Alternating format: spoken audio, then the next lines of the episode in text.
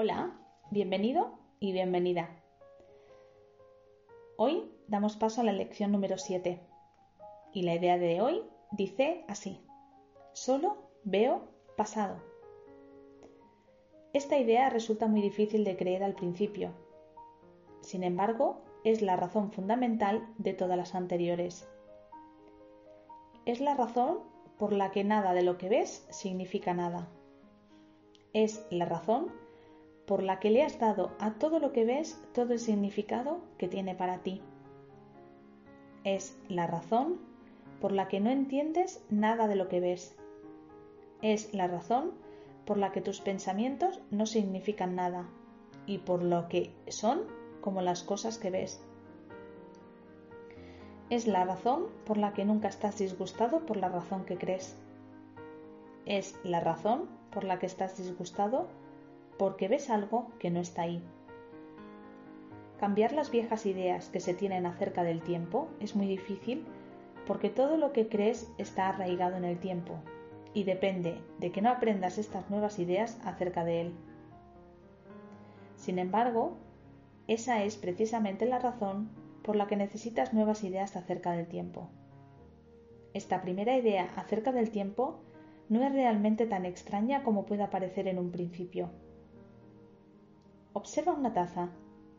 Por ejemplo, ¿estás realmente viendo la taza o simplemente revisando tus experiencias previas de haber levantado una taza, de haber tenido sed, de haber bebido de ella, de haber sentido su borde rozar tus labios, de haber desayunado y así sucesivamente? ¿Y no están acaso tus reacciones estéticas con respecto a la taza basadas asimismo en experiencias pasadas? ¿De qué otra manera si no sabrías que esa clase de taza se rompe si la dejas caer? ¿Qué sabes acerca de esa taza si no lo que aprendiste en el pasado?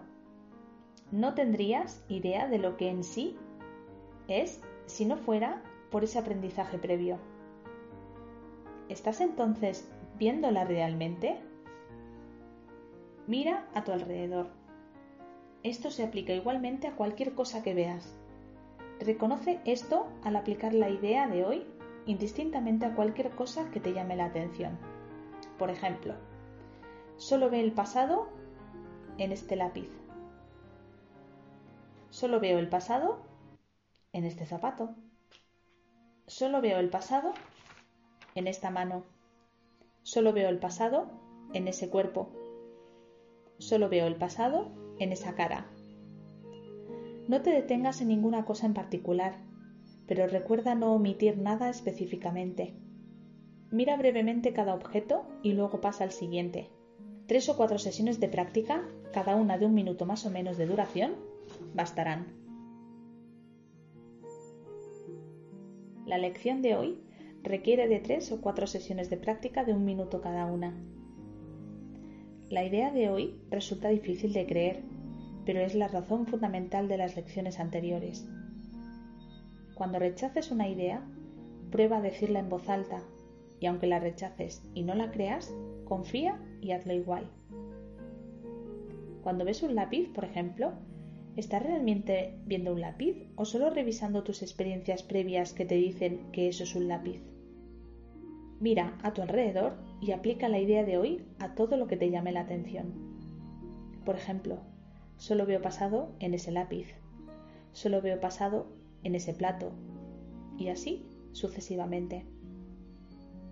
Nos vemos en la siguiente lección.